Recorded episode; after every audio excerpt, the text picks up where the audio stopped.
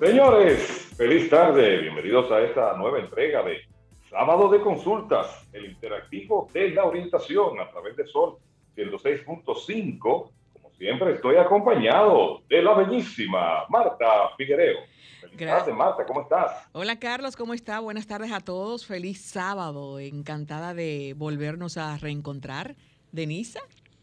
Hola Marta, hola Carlos y hola a todos los que nos sintonizan a través de Sol 106.5, la más interactiva y con el programa El Interactivo de la Comunicación, como bien dice Carlos, con un contenido bastante interesante y que recuerden que se pueden sumar con nosotros a través de todos los medios digitales, nuestras plataformas digitales y también nuestros teléfonos en cabina.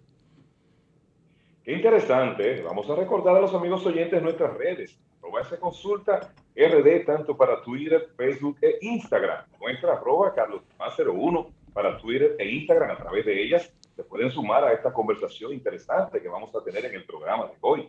Jóvenes, ¿cuáles son sus redes? Vamos a actualizarlas. Ah, bueno, tú sabes que en mi Instagram ustedes lo conocen, ¿sí? Sí, claro. Ah, Figuereo M. Exacto, en mi Twitter. Ese es todavía más famoso. Más conocido. Figuereo rayita abajo, Marta. Rayita abajo. Exacto. En todas mis plataformas digitales como arroba Denise Ortiz y no olvidar, Carlos, que nos pueden también consultar a través de la plataforma de arroba S Consultas RD, tanto para Facebook, Instagram y Twitter. Muy bien, interesante. Hoy nosotros tenemos en la consulta de salud un tema muy interesante. Vamos a conversar con una neumóloga internista, con la doctora Evangelina Soler. Ella es presidenta de la Sociedad Dominicana de Neumología y Cirugía de Tórax. Queremos hablar con ella y queremos que ustedes desde ahora estén atentos a esta conversación acerca del proceso de vacunación en niños mayores de 5 años. Queremos conocer cuál es su opinión, cuáles son sus recomendaciones en este sentido para despejar dudas, debido a que pues ha habido todo un debate en torno a este tema tan interesante. Eh, la, también tendremos una consulta deportiva en el día de hoy. Queremos saber qué está pasando. Eh, si la situación de los Tigres del Licey es tan grave como parece ser, estamos preocupados por la salud emocional de la fanaticada del Licey y por ende también. ¿Cómo así, amiga. Eh, Ganamos anoche. ¿De quién tú eres, Carlos, por favor? Que ¿Cómo dices, Esa preocupación que tú tienes, ¿por qué? ¿Tú eres del Licey? Denise, ¿me escuchas? Sí, le escuchamos. Te escuchamos. Denise, Parece que Denise se me fue. Me decía entonces que la autora Mildred Salud está muy preocupada por la situación del Licey. Se nota frisado, Carlos, eh, pero... De, las principales. Ustedes me escuchan porque como que se, me va el sonido acá. Te escuchamos bien, exacto, ahora te escuchamos, pero al principio estaba frisado. Decías que ah, la doctora Charlotte está preocupada por... No, no, por la salud emocional, estoy preocupado yo por la salud emocional de los fanáticos del Licey, sobre todo de la doctora Charlotte, a ver cuál es la situación con Cristian Rojas más adelante, si es tan grave como, como aparenta ser la situación de los Tigres del Licey. Eh, nosotros, siempre antes de entrar en el contenido del espacio, pasamos una mirada acerca de las informaciones y tendencias, y precisamente como vamos a hablar hoy de un tema de salud, la, la mirada nuestra va enfocada hacia la preocupación que se está generando en Europa, específicamente ciudades como Alemania, eh, Países Bajos, porque ha habido un importante rebrote de COVID que está llevando a las autoridades a replantearse si para Navidad tendrán que asumir algún tipo de restricciones en este sentido de volver al confinamiento, porque está aumentando la tasa de contagios y la tasa de internamiento. Eh, algunas personas miran inmediatamente hacia la efectividad de las vacunas y la critican y la cuestionan pero ahí los especialistas virólogos dicen lo siguiente, es probable que muchas personas que fueron inmunizadas al principio con las vacunas hayan bajado esa tasa de, de, inmunidad que tenían por la misma. Pero también le agregan a esto observaciones muy interesantes. Ellos dicen que todavía hay regiones donde hay personas que no se han vacunado en, en su totalidad y también que las personas se han relajado con el uso de mascarillas y están eh, ya, eh, han roto el tema este de mantenerse con cierto distanciamiento social, que no se puede atribuir este rebrote a la ineficacia necesariamente de las vacunas, sino a que las personas entraron en una etapa de relajamiento y con eso creen que al tener la inmunidad pues dejaron de usar mascarillas y esto también pues está ocasionando este rebrote. Claro está, también hay expertos que han dicho que hay situaciones de nuevas cepas que están afectando a las personas. El mayor temor que radica en Europa, y yo entiendo que para el resto del mundo es que si se llegase a salir de control de nuevo la pandemia, pues esa frágil recuperación económica que se ha sentido y que se ha visto pudiera entonces retroceder y afectar aún más a todos estos países. Ojalá que esto no ocurra, ojalá que las personas sigan poniendo de su parte, no solamente en Europa, sino también en nuestro país, donde hemos visto un abandono prácticamente de las personas al uso de mascarillas y el mantener el distanciamiento social, y se ha incrementado de manera extraordinaria todas las actividades públicas masivas y uno no ve distanciamiento ni ve uso de mascarillas tampoco. Así que ya ustedes saben. Bueno, así es. Eh, casi siempre esta sección de la mirada está hoy por los lados de la, en el caso mío también, de la salud, y es con relación a la Asociación Estadounidense del Corazón, quien publicó su guía del 2021, eh, la más actualizada para mejorar la salud cardiovascular. Eh, diez consejos tiene esta asociación. Nosotros estamos eh, preocupados mucho también, nos hemos preocupado y no está mal preocuparse por lo que son la, eh, los enfermos del COVID, todo lo que acarrea el COVID. De hecho, hemos tenido especialistas, eh, cardiólogos especialmente, que nos han hablado de los estragos que hace el COVID eh, en el corazón y en otros órganos que, eh, del cuerpo. Pero eh, esta vez la guía de los especialistas del corazón, la primera es ajustar la ingesta y el gasto de energía para lograr mantener un peso, un peso saludable. nos mandan también a caminar, pero aunque caminemos también debemos cuidarnos con lo que estamos consumiendo, tanto en caloría y grasa.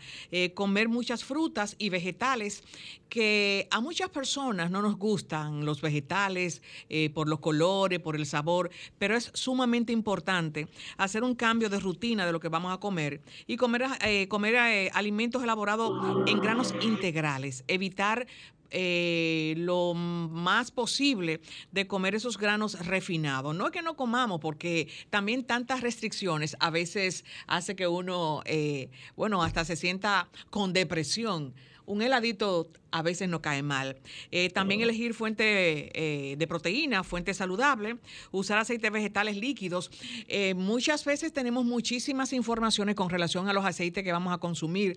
Yo he escuchado, he leído qué bueno el aceite de coco, qué bueno el aceite de esto, pero bueno, esta guía de la Asociación de Médicos de Estados Unidos dice que eviten el aceite de coco y de palma. Sí, me están enviando aceite vegetal de soya, aceite de oliva, etc.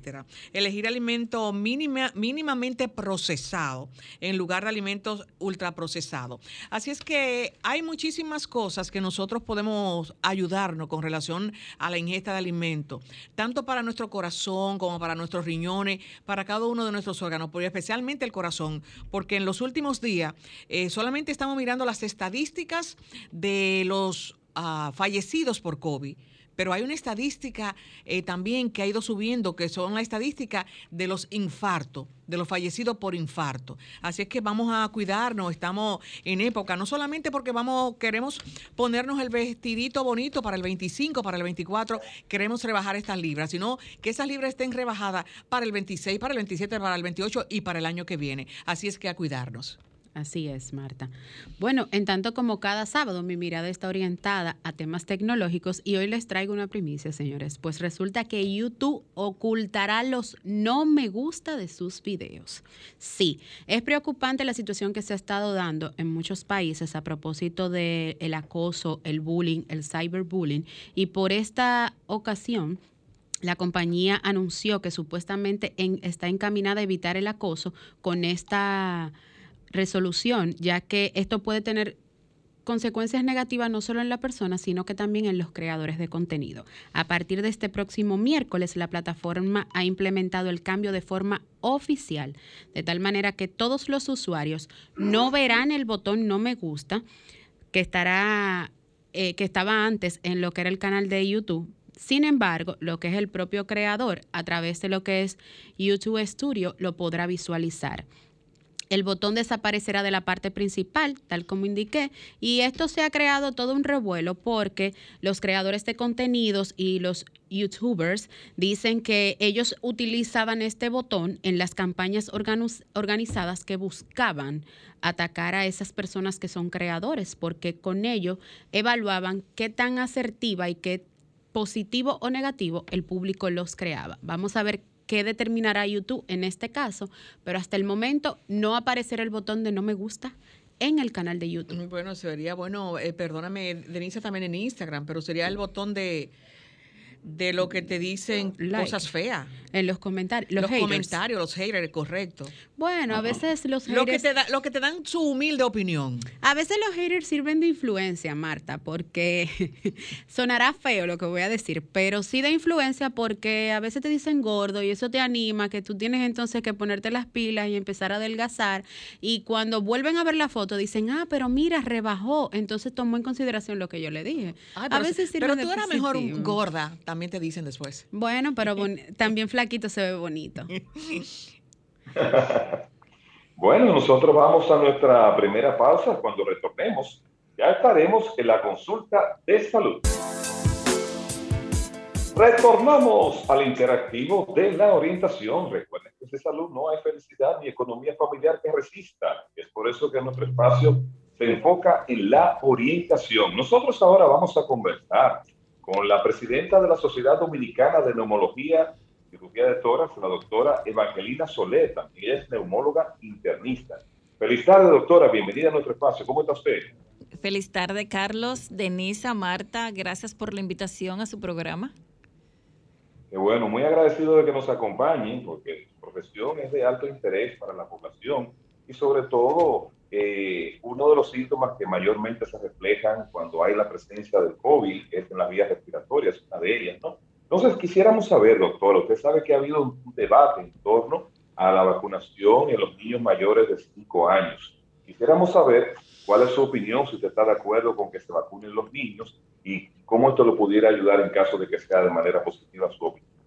Mira, nosotros, tú dices que ha habido un debate, pero el debate realmente no es tan debate porque hace aproximadamente un mes y tanto confluimos en el Ministerio de Salud Pública y hace menos de una semana volvimos a reunirnos todos los que somos las personas que tendríamos voz cantante en cuanto a la vigilancia y todo lo que son los aspectos de salud en nuestro país estuvimos acompañando a las autoridades, diferentes em, médicos, los presidentes de las diferentes especialidades, infectología, eh, personalidades relevantes de la salud dominicana, que siempre han estado a la vanguardia en todos los temas. Y definitivamente que hubo un consenso entre todas las personas que estaban ahí de que sí, de que es necesario vacunar a la población infantil y además, no solamente en nuestro país, tenemos también que ya los organismos que regulan esas acciones han aprobado la vacunación en los niños entre edades de 5 años y 11 años. Es verdad que se aprobó con la vacuna de Pfizer, pero hay varios países ya donde se ha comenzado la vacunación, en China, en Chile, en Cuba, se ha estado vacunando con muchísimo éxito, no se ha evidenciado eventos adversos relacionados a la vacunación en niños y entonces entiendo que no hay ningún tipo de situación porque la vacuna de Sinovac es una vacuna que por sus características es una vacuna muy confiable, con muy pocos efectos adversos y dentro de los programas de vacunación contra el COVID es una de las vacunas que menos eh, reacciones tiene. Entonces, todo lo que es eh, los los que vigilamos la salud, los que estamos al frente de las diferentes especialidades, estuvimos en común acuerdo con que se vacunase en nuestro país, con prácticamente a unanimidad. Entonces, entiendo que el debate debe de ser para, si hay algún tipo de debate, debe de ser para que la población entienda que es una medida necesaria en estos momentos donde la positividad está aumentando y que básicamente esa positividad es debida a la presencialidad escolar y que esos pequeñitos también se enferman y son eh, los que contagian y, y, no se pueden controlar esos pequeñitos para que tengan esas medidas sanitarias como se tiene en los adultos, porque esa población infantil es muy difícil que un profesor pueda tener en un rinconcito que no se junte con los demás, que mantenga su mascarilla, que se lave las manos, que maneje adecuadamente las secreciones. Y sabemos todos el impacto que producen estas secreciones que pueden alcanzar a más de siete niños en un solo momento. Entonces, el tema con la presencialidad ha producido eh, todo esto que estamos viendo desde septiembre hacia lo adelante, viendo que la positividad va en aumento. Y entonces, eh, definitivamente que hay que vacunar a la población infantil. Y además, también, a pesar de que los niños tienen mucho menos efectos relacionados a la enfermedad del coronavirus, no se puede soslayar o dejar de pensar en que también ellos tienen repercusiones clínicas importantes y que muchos niños que tienen enfermedades eh, que les acompaña también tienen riesgo de, de enfermar gravemente y esa población hay que protegerla. Pero el debate, doctora, perdóneme, eh, surgió, podría surgir, o lo que la persona, muchas personas que he conversado, al principio la vacuna era para los adultos, luego, ok, hasta 18 años, eh, la población de 18 años. Luego se bajó eh, los niños de 12 años.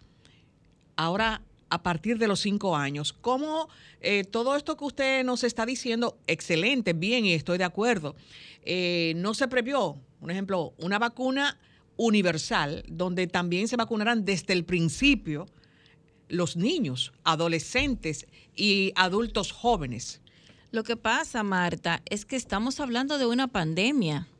Y cuando comenzaron los proyectos de investigación de las, de las diferentes vacunas, eh, fíjate que tenemos vacunas con esquemas eh, fisiológicos eh, de producción muy diferente a lo que conocíamos anteriormente. Entonces se está estudiando en una población donde lo que menos involucran son las embarazadas y a los niños por protección a esos, a esos grupos. Entonces por esa misma protección a esos grupos es que no se comienzan los estudios en fase 1, fase 2 con esas poblaciones, porque las embarazadas, los niños siempre son poblaciones que se salvaguardan, que siempre se protegen debido a la complejidad de esos sistemas orgánicos, los niños no tienen los riñones bien desarrollados, todavía tienen un periodo de inmadurez en su cuerpo, igual las embarazadas. con el feto. Con el feto. Entonces, precisamente no se iniciaron los proyectos de investigación con las diferentes esquemas de vacuna propuestos para esas poblaciones. Ya hoy tenemos el visto bueno de la vacuna Pfizer, eh, de los organismos reguladores en los Estados Unidos y por lo tanto, pues además se han rodado estudios con la vacuna de Sinovac, que es la que se está proponiendo colocar en nuestro país, hasta que la vacuna de Pfizer pues tenga ya la dosificación para los niños que va a ser próximamente dentro de unos meses, si Dios lo permite, en el año entrante. Partiendo de ahí mismo, doctora, eh, voy a unir dos preguntas. La primera sería eh, vinculada a Marta. La caja de la vacuna Sinovac dice que debe de ser para adultos. Entonces, muchas de las dudas que se han generado es si esa vacuna no tendría algún efecto secundario en un niño mayor de 5 años. Y la segunda pregunta es si es si el tipo de vacuna que le vamos a, inocular. a inocular al niño eh, le generaría algún otro tipo de efecto secundario que no sea el que ya conocemos, una fiebre, un dolor en el brazo, entre otros.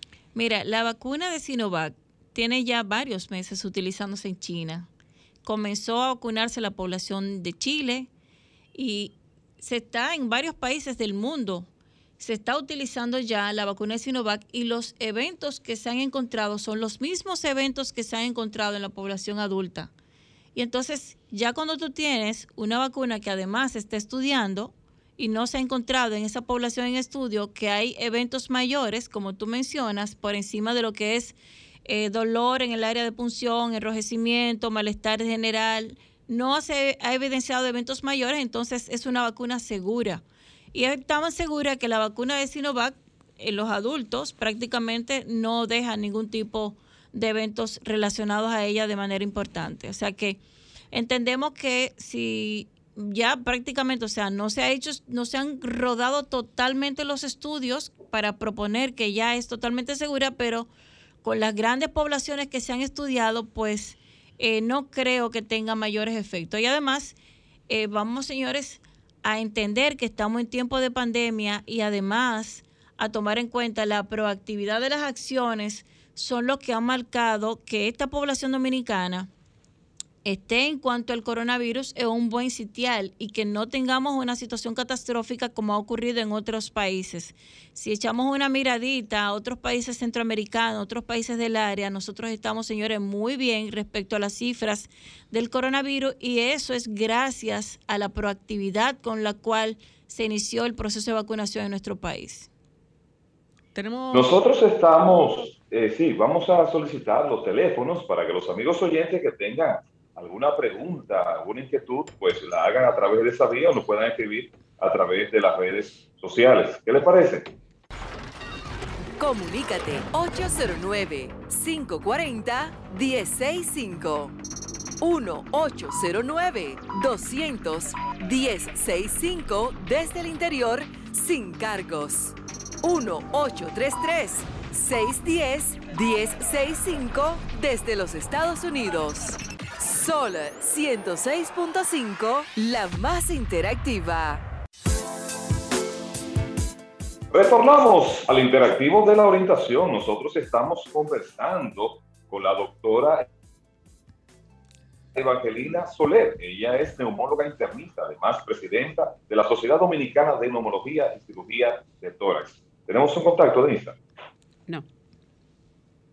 Bien, doctora, cuando al principio mencionamos la palabra debate, usted sabe que hubo una etapa en la que no había una experiencia previa, inclusive en otros países, cuando se comenzó a abordar el tema de la vacuna y había cierto nivel de desconfianza en, parte, una parte de la población. Pero qué bueno que ya se ha seguido eh, avanzando. Me gustaría, doctor, aprovechar su conocimiento como neumóloga y que usted nos pudiera explicar ¿Cómo se manifiesta la presencia del COVID en bronquios eh, y pulmones? Bueno, mira, el COVID tiene dos etapas en cuanto a sus manifestaciones clínicas a la hora de entrar al organismo. Tiene una primera etapa que es la fase vírica, donde el virus entra al organismo y comienza su replicación. Y tiene otra segunda fase que ocurre aproximadamente al séptimo día, que es la fase inflamatoria, donde ya la persona comienza a producir los estragos propios de la enfermedad y esos estragos van a depender mucho de cómo está ese organismo, o sea, si es un organismo que es sano, si es un organismo que es hipertenso, dependiendo también de la edad, dependiendo de si está embarazada, dependiendo si es un niño, si es un anciano. Todos esos factores van a determinar que esa persona en esa fase inflamatoria tenga uno u otros síntomas. Ahora bien, entrando el virus al organismo, lo primero que se suscita es una respuesta del propio organismo ante ese virus que llegó. Y se comporta igual como ocurre con otros virus. Por ejemplo, ahora mismo tenemos la situación del virus de la influenza, que son muy parecidos los síntomas, porque el paciente comienza con dolor de garganta, puede tener sensación de congestión nasal, puede tener lagrimeo, puede tener hasta conjuntivitis puede tener sensación de escalofríos, puede tener una tosecita, puede tener fiebre y es la fase vírica de la enfermedad donde los virus todos, todos, todos, todos, todos se comportan muy similar. Ahora bien, posterior a ello, la persona con coronavirus puede tener eh, falta de olfato, puede tener falta de gusto, puede tener mareos, que son síntomas que también se pueden ver en otros virus, pero en el coronavirus son más pronunciados. Cuando pasa esa primera fase, que el paciente ya tiene siete días, puede también ir acompañándose con procesos diarreicos. Pero también el paciente, después de ese séptimo día, cuando ya está instaurada esa fase inflamatoria, que ocurre lo que es la tormenta de citoquina, ya puede tener ah, aspectos de neumonía en su pulmón y entonces el paciente puede comenzar a presentar dificultad para respirar porque ya los pulmones inflamados demanda esa esa oxigenación y eso el paciente lo expresa como falta de aire. Y también puede expresarlo como debilidad motora, como sensación de ahogo, sensación de fatiga. Y ahí viene, entra en juego todo lo que ha sido los siete días previos, porque si el paciente tuvo diarrea y no se hidrató, eso va a sumarse a esa fase inflamatoria. Si el paciente tuvo mucha fiebre y no se hidrató, perdió muchos electrólitos, eso va a sumarse a esa fase inflamatoria que viene después del séptimo día. O sea, que ya después del séptimo día es cuando el paciente comienza a sentir ese deterioro clínico y es donde ya el paciente que no se ha atendido previamente con un especialista, entonces entiende ya que tiene que ir a buscar ayuda urgente y llega ya a un centro de salud en una, en una etapa que por lo regular, dependiendo de los factores mórbidos, dependiendo de, de los factores de riesgo que tenga el paciente, dependiendo de la edad, puede evolucionar a peor. En el caso que usted mencionaba con relación a, lo que se está viviendo ahora, que es esa influenza, eh, hay pacientes que han llegado con los dos virus al, hospital. Mira, yo hago así, Diosito, Diosito, todas las mañanas, que no me llegue un paciente con influenza y coronavirus al mismo tiempo. Es así. Wow. Eh, sería una verdadera catástrofe. ¿Y porque el virus de la influenza se lleva muchas vidas anualmente y para esta época por lo regular hay una afluencia, aunque puede circular todo el año, pero para esta época en especial hay un aumento de los casos. Pero precisamente en la República Dominicana no vivimos eh, como en, Estados Unidos, que hay una vacuna, que todos los años las personas se vacunan. Aquí te dio gripe, pero ahora con, en este año... Eh, Marta, aquí sí hay, aquí sí hay. Y te puedo decir que el PAI, que es el, el programa de inmunización de nuestro país, funciona pero de una manera que nos da orgullo y se dañan las vacunas allá y la gente no se la coloca. No, pero yo no digo que no hay porque no, yo pensaba que no hay, porque no, digo que hay, una campaña diciéndote en este mes, una campaña agresiva, miren que este mes el cambio de temperatura, de, de, estación. Sí, falta, falta, no falta hay información. De hecho, los mismos médicos nos falta decirle a nuestros pacientes cuando van a nuestra consulta, mira, te toca la vacuna de la influenza. Nos falta, es cierto, tú tienes toda la razón. Y aquí yo hago un llamado a todos los colegas, a los pediatras, a los internistas, a los, a los médicos familiares, a los ginecobstetras, porque tienen que vacunar no solamente del virus de la influenza. Siempre aprovecho los espacios para llevar el mensaje a esas poblaciones que están necesitadas de información. El llamado a los ginecobstetras también es para que llamen a sus embarazadas a vacunarse contra el coronavirus. Las embarazadas también deben de vacunarse contra influenza. Los niños por encima de seis meses también deben de, vacunarse contra influenza. Contra influenza, reitero, ¿eh? no vayan después a decir que yo estoy mandando vacunar el COVID. No, pero es importante porque yo no sabía, a mí nunca me dijeron, nunca vi en ningún medio de comunicación tiempo de vacunarte, como octubre, mes de, del cáncer, tal mes, mes de esto. Nunca.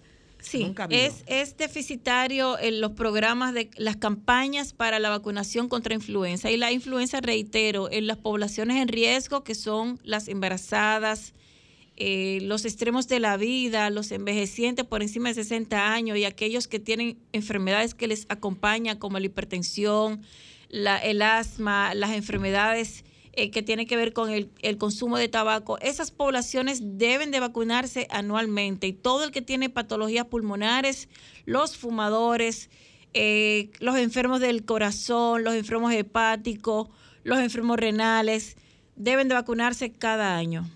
Doctora, voy a, hacerle una pregunta que nos consultan por las redes, eh, que dice, ¿por qué no Pfizer en vez de Sinovac en niños mayores de 5 años? Y en, en, mi caso, mi pregunta sería para usted, ya que a, propósito de que hablamos de la influenza, de que hay vacunas y demás, eh, el costo de la vacuna, si es asequible, si las personas necesitan una indicación para vacunarle, porque el objetivo principal de sábado de consultas es concienciar a todos los que nos escuchan y, mejor, y qué mejor manera de que lo haga un experto en el área.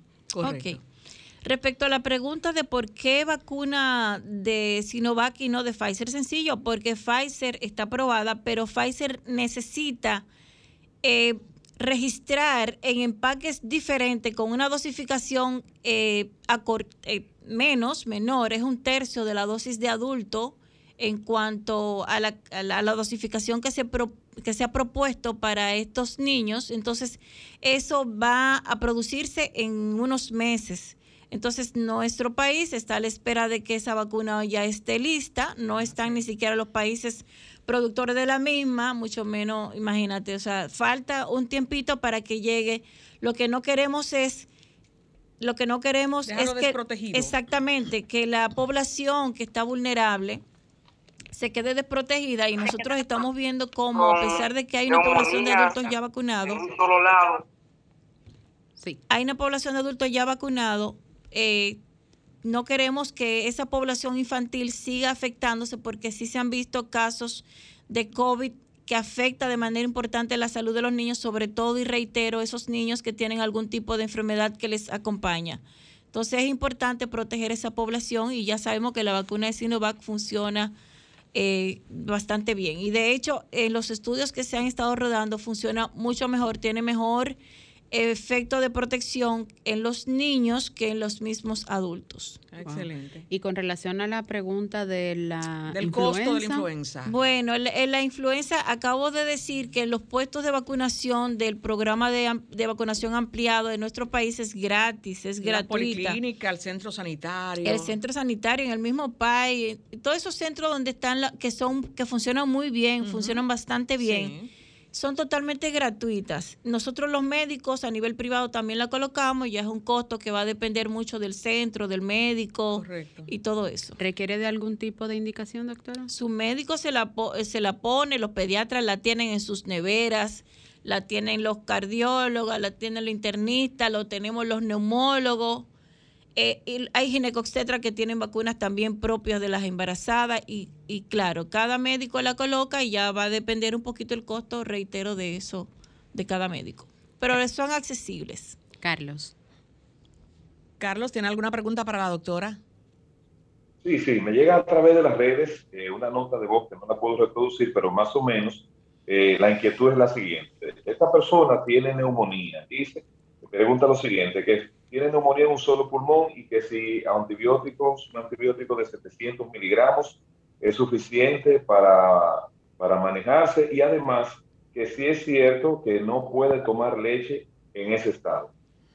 Bueno, las neumonías, eh, que son procesos inflamatorios a nivel del parénquima pulmonar, como ella destaca, pueden ser unilateral, pueden ser bilateral, depende del germen que ocasiona esa neumonía para nosotros los especialistas tratarla. Eh, los miligramos va a depender del producto, o sea, no entendí a qué producto ella se refiere, pero depende de qué producto, depende también de qué ese médico haya considerado con ese paciente, porque no es lo mismo tratar la neumonía de un adulto de 65 años que la neumonía de un joven de 30 años. No es lo mismo tratar la neumonía de un niño de recién nacido que la neumonía de un niño de cuatro años. O sea, va a depender de los factores de riesgo que tenga ese paciente, de la edad de ese paciente, de lo que el médico haya encontrado cuando hizo esa radiografía o esa tomografía, de los hallazgos de laboratorio. Va a depender de muchos factores a la hora de escoger un determinado antibiótico, la cantidad de, la, de los miligramos que se utilizan y en definitiva es un manejo un poquito proactivo que es el especialista realmente quien toma la consideración apropiada. En otros casos uno se vale de lo que es el cultivo, pero ya es básicamente para los casos extremos, donde se espera el reporte del cultivo, pero previamente se ha hecho un manejo empírico basado precisamente en esos factores de riesgos, basado en ese conocimiento de cómo es el comportamiento de la radiografía, de qué tiene el paciente clínicamente y demás. Y lo otro fue... Dice, doctora, y lo de la leche. Lo de la leche, pues definitivamente que la leche sí debe tomarla, porque la leche, si usted no es alérgico, si no es intolerante a la lactosa, es una muy buena fuente de proteína. Y aunque en adultos yo entiendo que los adultos no tienen por qué estar tomando leche, a menos que sea de su placer y que la toleren muy bien, hay otras buenas fuentes de proteína, pero no hay nada malo de comer huevos, de tomar leche no hay nada malo de alimentarse con carne, de, con vegetales, de frutas, cuando usted tiene un proceso infeccioso. Todo lo contrario. Mientras más aporte de proteína usted tiene, mucho mejor le va. Bueno, reiteramos que conversamos con la... doctora, Marta. Sí, no, yo estoy reiterando que, Ajá, di Carlos. Sí, que el antibiótico que está consumido y que le indicaron se llama levoflaxin de 700 miligramos. Pregunta también ahí que si es, eh, por qué le indican que debe seguir trabajando y no le indicaron una licencia, porque trabaja en una fábrica, según me dice aquí, de fundas eh, plásticas que tienen mucho polvo y contaminación cuando se expone al calor. Que si en ese caso se recomienda eh, la licencia médica y que no se la dieron, doctora. Bueno, es una pregunta un poquito engorrosa porque sí, definitivamente, cuando a mi consulta va un paciente que tiene muchos síntomas, que tiene mucho malestar, que yo le veo esa expresión en la cara del disconfort, que es un paciente que tiene fiebre, que tiene riesgo de deshidratarse porque está fuera de su ámbito donde puede hidratarse, alimentarse bien, definitivamente que ese paciente debe de llevar una licencia, un receso para que se alimente, para que se hidrate de manera adecuada y para que tenga el reposo adecuado para que pueda recomponer su cuerpo. Y las neumonías son procesos inflamatorios muy importantes y aquí yo hago un llamado a nuestros colegas médicos porque si usted tiene un paciente con una neumonía, usted tiene que darle mínimo siete días a ese paciente, porque es un proceso donde el organismo está resentido, también depende mucho de, cómo esté afectando ese pulmón, pero todo el que tiene una neumonía definitivamente tiene que tener un descanso, tiene que tener un reposo para que pueda reconstituir su cuerpo y para que no se complique. Bueno, decía yo, doctora, para que nuestros oyentes sepan que estamos conversando con la doctora Evangelina Soler, quien es neumóloga internista y presidenta de la Sociedad Dominicana de Neumología y Cirugía del Tórax. Doctora, todavía tengo un pequeño inquietud con relación. La vacuna niño a partir de los cinco años. ¿Qué hacemos entonces los papás, los abuelos de los que están en el infante con dos años? Porque hay niños que están desde los dos años en la escuela. No, mira, nosotros hemos sido muy proactivos con las acciones en miras de lo que es el coronavirus y el impacto negativo en nuestra sociedad. Pero también, pese a que uno ha sido muy proactivo con acciones que han beneficiado, de hecho, por ejemplo, con la tercera dosis, nosotros apoyamos la opción gubernamental, la proactividad gubernamental de tener una tercera dosis para el país y ha sido de mucho beneficio y ha sido copiado por otros por otros países, pero ha sido todo en base a lo que hemos estado estudiando, o sea, eh, se están dando las acciones y vamos estudiando todos los especialistas que estamos en esto y vamos viendo de qué manera proactivamente podemos ayudar a nuestra población. Pero igual uno va ciertamente de la mano con lo que son los organismos reguladores y entonces como que irse uno más hacia adelante, hacer una propuesta de vacunación en niños de dos años, aunque entiendo que por ahí eh, iremos yendo, pero creo que es un poquito extemporáneo. Hay que ir estudiando esas poblaciones, ver cómo se comportan antes de tomar acciones que uno de verdad que todavía no se sabe mucho. Yo entiendo que por ahí iremos, que se va a vacunar, como se vacuna con el virus de la influenza, como se hacen otras propuestas de vacunas en esas edades, pero es un poquito como medio cuidando a esas poblaciones infantiles. No son todos los niños todavía que están en las calles, que están en los nursery, que están en los centros escolares, o sea que yo entiendo que todavía esa población puede ser protegida por el seno familiar y que hasta que ya eh, sean reguladas esas vacunaciones en esas edades, pues la población tiene todavía ese margen de cuidado para esas poblaciones sin necesidad de que sea un riesgo mayor para ellos. Doctora, no podemos concluir en esta entrevista sin algunas recomendaciones para la población dominicana, porque para nadie es un secreto que se acerca una de las, las épocas más festivas de aquí y en la que a nosotros nos gusta siempre estarnos abrazando y darnos mucho cariño y mucho amor mutuo. Entonces, ¿qué recomendación usted le da a la población dominicana ante la presencia de que aún estamos en pandemia? con el COVID y con unas medidas un poco menos restrictivas que al inicio de la pandemia, pero que no podemos dejar de lado. Mira, la, la, el aumento de los casos en las últimas cinco semanas ha sido de manera sostenible. Y nosotros siempre hemos hablado de que nos preocupa lo que va a acontecer en los próximos, los próximos días ya adentrada las navidades. Eso que dijo Carlos a inicio del programa, de que hay muchos países ya que se están viendo en la necesidad de replantearse medidas restrictivas un poquito más eh, relacionadas con lo que se está viendo, a nosotros nos ocupa la mente porque en estos últimos meses hemos estado llamando a la sensatez de la población para que cada ciudadano entienda que no solamente es cuidarse usted, sino cuidar a su familia, cuidar a esa embarazada, cuidar a ese ancianito que usted dejó en la casa, cuidar su entorno, entorno familiar y cuidar nuestra economía, señores.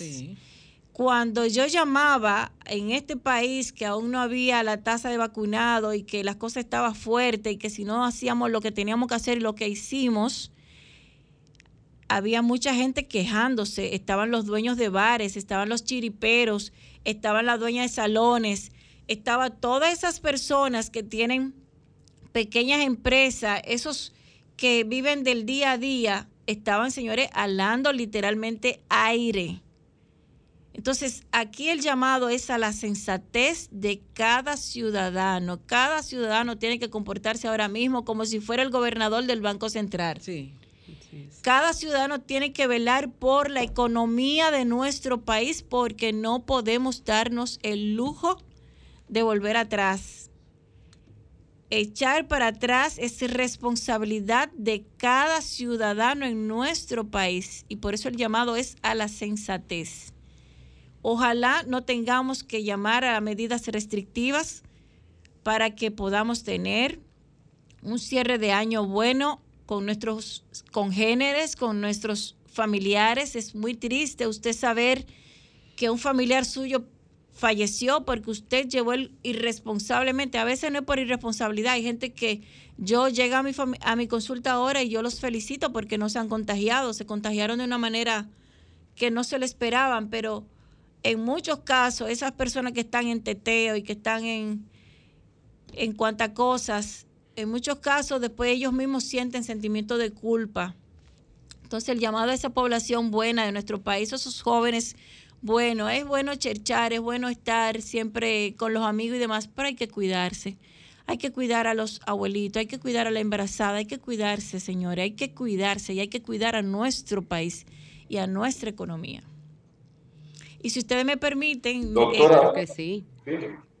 Yo quiero, eh, aprovechando los minutos que ustedes me dieron para llamar eh, a unas felicitaciones a todos nuestros neumólogos que cumplimos 40 años y que la semana próxima vamos a celebrar nuestro gran congreso, celebrando la vida de todos esos neumólogos de nuestro país que lo han hecho tan bien, que han estado dando la cara eh, por nuestros ciudadanos y que tenemos mucho regocijo por nuestra Sociedad de Neumología y Cirugía del Tórax, con sus capítulos eh, de neumología pediátrica, y todo lo que es Neumonorte, egresado del Hospital Salvador Begotier. Muchas felicitaciones a todos nuestros colegas neumólogos. Desde aquí, desde sábado de consulta, un abrazo.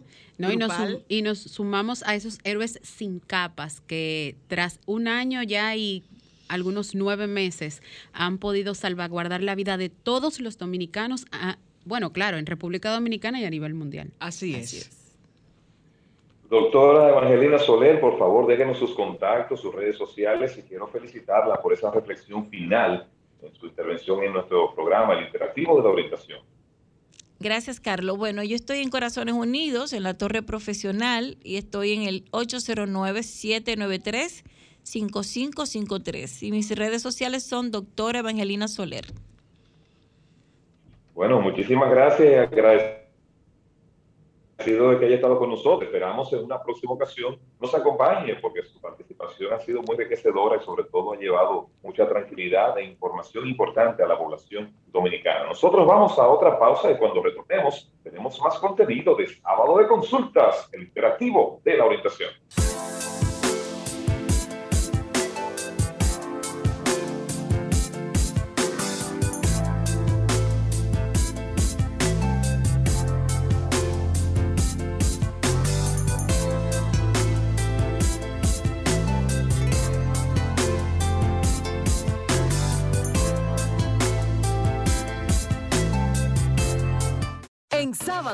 consultas, calendarios deportivos. Calendarios deportivos.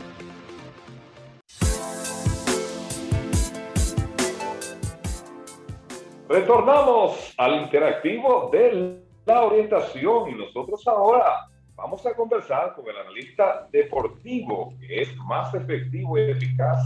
Le llamo el cash, el dinero, el dinero líquido. ¿Eh? ¿Eh? Con nosotros, Mr. Cristian Sport. Hola, Cristian Rojas, bienvenido a Sábado de Consulta. ¿Cómo estás? Hey, saludos hermano, un abrazo, Carlos, también a Marta, un beso grandote, al igual que a Denisa. Gracias, igual. Esas dos bellezas que acompañan la voz, y sobre todo también a la audiencia de sábado de consulta. El saludo cordial a todos ellos. Gracias, Cristian. Decía al inicio del espacio estábamos un poco preocupados por la salud emocional de los seguidores de los Tigres del Licey. bueno, eh, se aliviaron un poco con el resultado de ayer eh, y es de todos conocido el cambio drástico que sufrió eh, la gerencia y la dirigencia de Tigres del Licey cuando de manera sorpresiva el presidente Javier Ojana había anunciado la destitución del dirigente Tony Díaz como también del gerente general Carlos José Lugo que lo que más sorprendía no era la sustitución del dirigente, sino que el paquete de dos por uno se lo llevaran conjuntamente con el gerente general, un movimiento que creo que en la Liga Dominicana eh, pocas veces visto o nunca antes visto. Y entonces, eh, en su lugar, nombraron a José Offerman, una persona que ya anteriormente ha realizado este tipo de actividad, viniendo eh, en momentos donde la franquicia azul eh, había pasado por, por quizás turbulencias en un torneo y Audo Vicente logra entonces eh, llevarse el puesto de gerente general, que había sido una de las opciones a inicio de temporada, fue de los entrevistados por Tigres del Licey y que se salió de la carrera del mismo porque la decisión, los Tigres del Licey duraron un tiempo para tomarla, entonces Audo Vicente en ese momento pues declinaba ya su opción y era nombrado eh, Carlos José Lugo como gerente general. Los cambios, eh, vamos a decir que surgieron efectos. En el día de ayer los Tigres vencieron a los Leones, se vio una dinámica diferente en el equipo, se vio eh, una motivación extra de parte de los jugadores y los Tigres de hecho con esa victoria se colocan solamente a un partido del puesto clasificatorio que tienen ahora mismo un triple empate, Leones, Gigantes y Toros del Este. O sea que todavía hay mucho camino por recorrer y los Tigres hacen este movimiento, el cual yo quizás puedo estar en desacuerdo con que se sustituya un gerente general, pero también entiendo la gerencia. Los Tigres del Licey, eh, una, una franquicia exitosa tradicionalmente, no puede darse el lujo de al menos eh, que su fanaticada no vea los esfuerzos que se están haciendo para clasificar. Recuerden que el Licey fue el equipo que quedó en el sótano el año pasado y repetir en años consecutivos esa, esa suerte, yo creo que los fanáticos eh, iban a, quizás a, a, estallar en redes sociales, los comentarios negativos y todo esto. Y es por eso que la, la gerencia de los Tigres toma esta decisión, o la directiva más bien, toma esta decisión temprano en la temporada, aunque duela, porque Carlos José es una persona bastante apreciada en la fila de los Tigres y también eh, pues el dirigente Tony Díaz, que había sido un, un dirigente que en los primeros días lució bien, pero que en los últimos días había sido cuestionado por muchísimas decisiones que había tomado. En fin, los Tigres ahora ganan este partido y eh, se sacuden de esta de esta racha que habían tenido ocho derrotas en los últimos nueve encuentros eh, en la temporada que está en curso. Cristian, siguen con el oxígeno todavía, pero... Cristian, ahí brevemente, por cuestiones de tiempo, ¿cuántos partidos le faltaría al Licey para descalificar en caso de verdad? Porque tenemos que, que saber. Y ¿Qué ha pasado con la situación de salud de Robinson Leyer tras el aparatoso accidente que tuvo hace aproximadamente dos días? Mira, él está, eh, en el caso de Leyer, eh, estuvo siendo operado en el día de ayer. De hecho, el colega Héctor Gómez se hizo eco de una petición de sangre para, para su operación. Eh, es una operación complicada, es un proceso quirúrgico donde hay que eh, quizás reconstruir, porque todo el que vio el video, todo el que vio las imágenes en de este muchacho cuando estaba posteriormente tirado en el piso, luego del accidente, veía la parte del antebrazo derecho, que es su brazo de lanzar, eh, un poquito deformado, al igual que una de sus piernas, porque él sufrió, él sufrió fractura, tanto en el antebrazo como también eh, en, en, la parte baja de, de, la pierna, en el peroné. Pero eh, al menos está estable en cuestión de salud. Lo que sí sería una nebulosa es su futuro con relación a, la actividad deportiva. creemos que él puede volver a jugar béisbol, tardará quizás cerca de dos años para volver. Lo que sí él no tenía un contrato garantizado, lo que sí él era un jugador de ligas menores y habría que ver entonces eh, en ese proceso si él podría venir eh, con una con la calidad adecuada para él para él ser un jugador de grandes ligas que ahí es que yo creo que estaría eh, pues la complicación. En el caso del futuro de Tigres del Licey todavía es, prematuro el torneo solamente Van 13 partidos, restan 27 del campeonato y, el Licey está a uno de un puesto clasificatorio. O sea que todavía es prematuro el torneo y de hecho el que está en el primer lugar o los que están en primer lugar, que son Águilas y Estrellas, en una racha de una semana prácticamente podrían alcanzar el sótano. O sea que eh, está cerrado el torneo. Eh, por ejemplo, usted calcula. Sí. Sí, se nos fue el tiempo, Cristian, ahí. Lamento tener que interrumpirte, pero se nos fue el tiempo. Eh, dándote las gracias por tu orientación ahí, esperando que el próximo sábado pues, podamos contactarte para ver cómo sigue la evolución. Señores, gracias a ustedes. Hasta el próximo sábado. Denise Ortiz, Marta Figueredo y Carlos Tomás Hermoso. Bye, bye. Bye, bye.